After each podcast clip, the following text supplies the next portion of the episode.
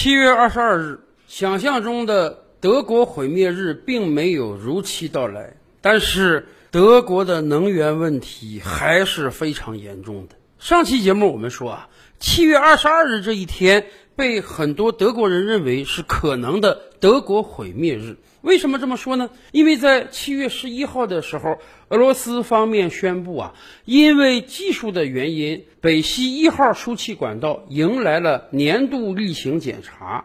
既然要检查嘛，所以俄罗斯方面要停掉十天的供气儿。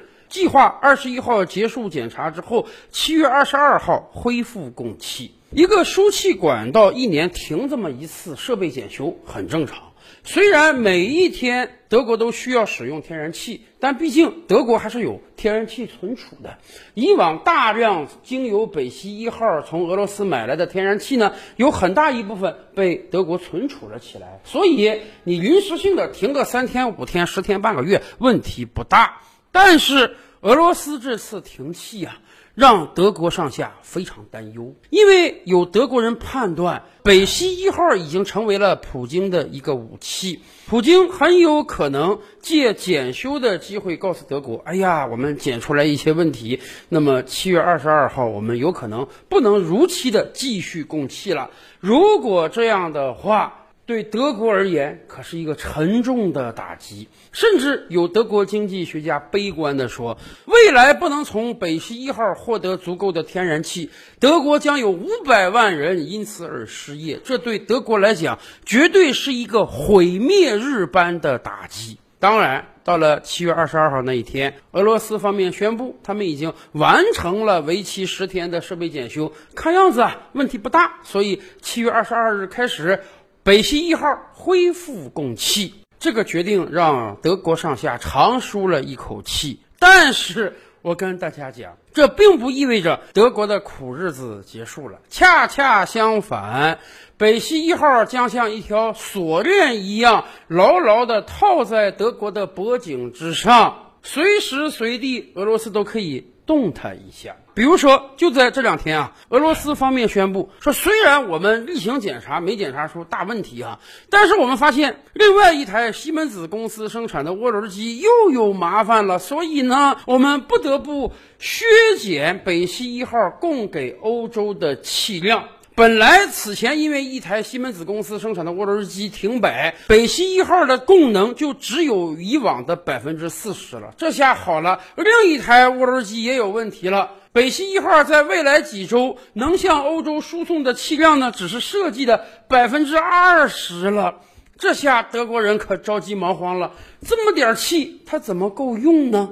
众所周知啊。夏季欧洲各国使用天然气的量并不是太多，到秋冬季节那才真的多。所以呢，以往在夏季的时候，虽然用不了那么多气儿，欧洲各国还是会加大存储的。比如说德国，它就在各地建立了非常多的天然气存储场所，以便保证秋冬季节的供气。也就是说啊，按照北溪一号的设计产能，夏季这个气是过多的，用不了的，所以运过来用一部分，存储一部分。而冬季呢，这个产能是不足的，所以冬季一方面要使用北溪一号刚刚运过来的气，另一方面还要大量的使用此前存储的气。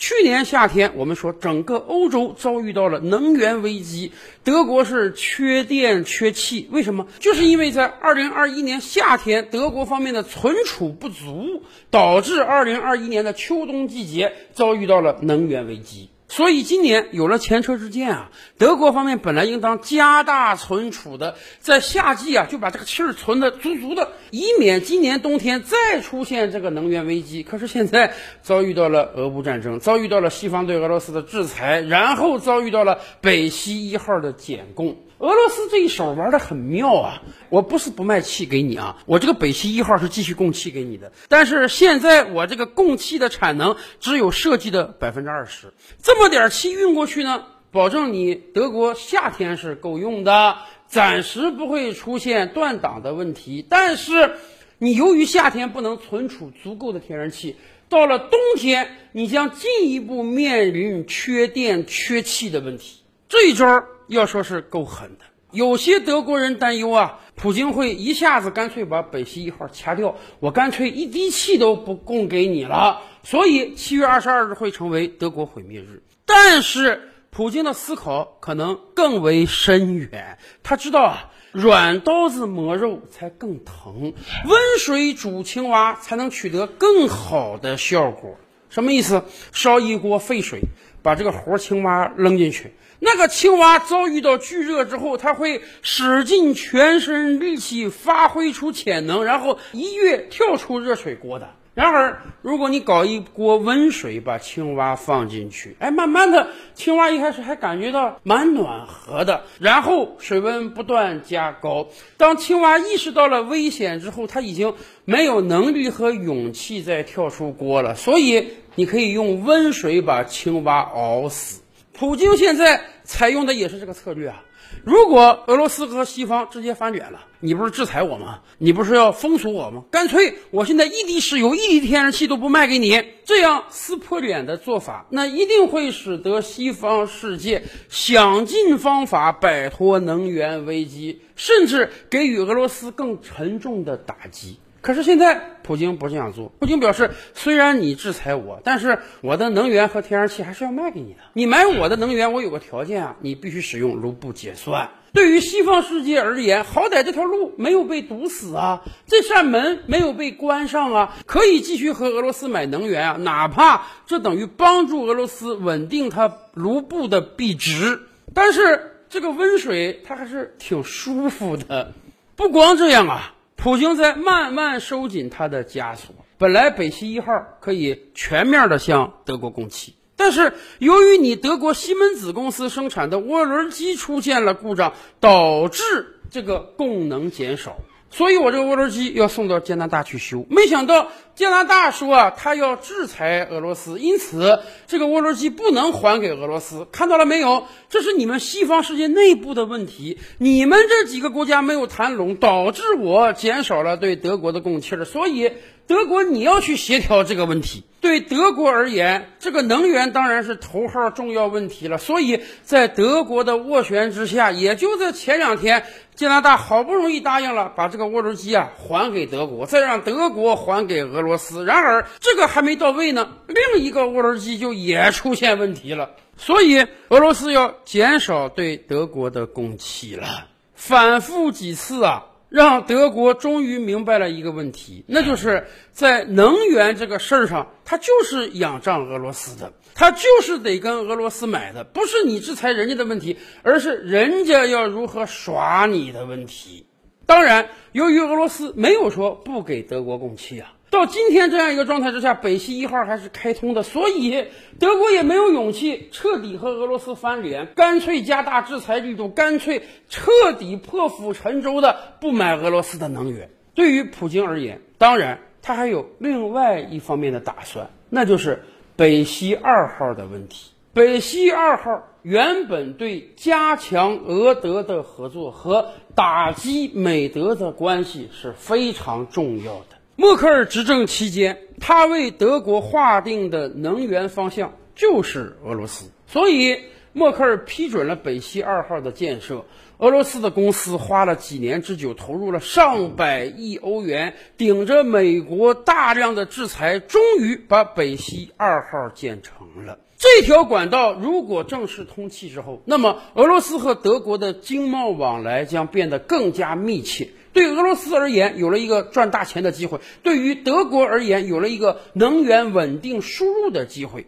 最看不过眼的就是美国，他认为这样整个德国、整个欧洲会被俄罗斯能源绑架，美国甚至会失去对德国的控制权。所以。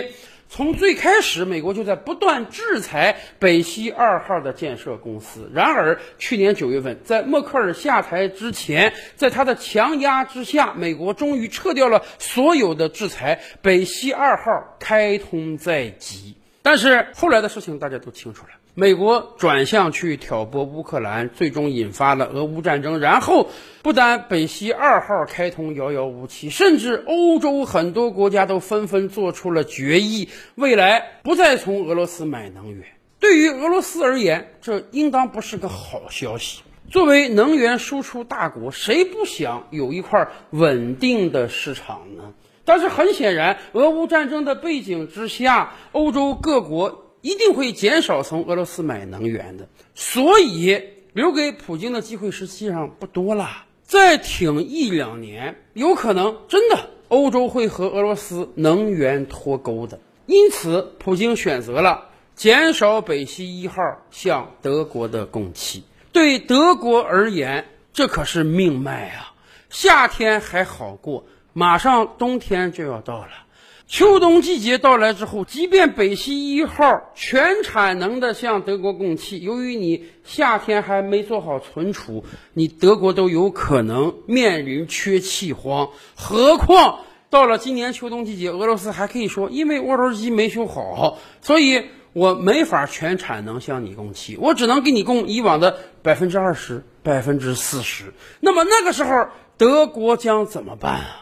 虽然没有迎来毁灭日，那基本上跟半毁灭也差不多了。但是，当然，德国还有一个自救的机会，那就是和俄罗斯商量，把北溪二号开通吧。这条管道花了上百亿欧元建了几年，建成之后就被某些美国政客叫嚷要变成一堆瓦砾。美国事实上也做到了。俄乌战争之后，没有人再提说把北溪二号打开这种事儿。但是，当德国真的遭遇到了能源危机之后呢？当北溪一号因为技术性故障输送的气量大跌之后呢？那么，德国有没有可能？和俄罗斯商量，干脆把这个北溪二号打开呢。说实话，技术上没有什么问题，政治上也没问题呀。俄罗斯既然可以用北溪一号向德国供气，那为什么不可以用北溪二号呢？它的不都是输气管线而已吗？但是当然，如果在俄罗斯的精心操作之下，最终逼迫的德国不得不同意使用北溪二号，那么。这无疑是俄罗斯一个巨大的声誉，这等于昭告天下呀！整个欧洲想在能源问题上和俄罗斯脱钩，那几乎是不可能的。随着时间的推移，欧洲人也会变得越来越理性。今年二月底，俄乌战争刚开打之时，可能欧洲很多人觉得义愤填膺，一定要去帮乌克兰，而且无所不用其极，有什么样的经济制裁手段都用上，甚至绝不和俄罗斯做生意，不但不买它的能源，自己的商品也不卖给俄罗斯。然而，随着时间的推移，越来越多的欧洲人变得理性了，这个满腔怒火它是会被慢慢消散掉的。大家发现。最近几个月以来，欧洲各国通胀迭起，油价越来越高。与此同时呢，贸易逆差，货币贬值，欧元贬得和美元一样了。欧洲老百姓实际收入锐减。俄乌战争大背景之下，真正被放血、真正遭遇到重大损失的却是欧洲人，而且这些还只是小菜一碟。未来真正跟俄罗斯能源脱钩之后，他们将面临一个无比寒冷的冬天。去年冬季的时候，德国官员跟老百姓讲：“你多穿件毛衣吧，多穿件毛衣啊，就能抵御得了这寒冷的冬天。少用点天然气。”那还是在战争没打的时候，那还是在俄罗斯加紧步伐建设北溪二号之时。建好的北溪二号不让用。北溪一号只能输送以往百分之二十的天然气，在这样一个状态之下，欧洲人将度过一个怎么样的冬天呢？而与此同时呢，俄罗斯的币值越来越稳定，俄罗斯中央财政的收入越来越多，俄罗斯的通货膨胀反而降下去了。所以，欧洲的老百姓都不禁在问：他们到底是在制裁俄罗斯呢，还是在帮助俄罗斯？为什么制裁到最后受伤的却是全欧洲呢？但是反过来讲，如果把北溪二号打开，如果恢复和俄罗斯的经贸往来，是不是？整个德国的苦日子反而能度过去呢。照吕拍案，本回书着落在此。欲知大千世界尚有何等惊奇，自然是且听下回分解。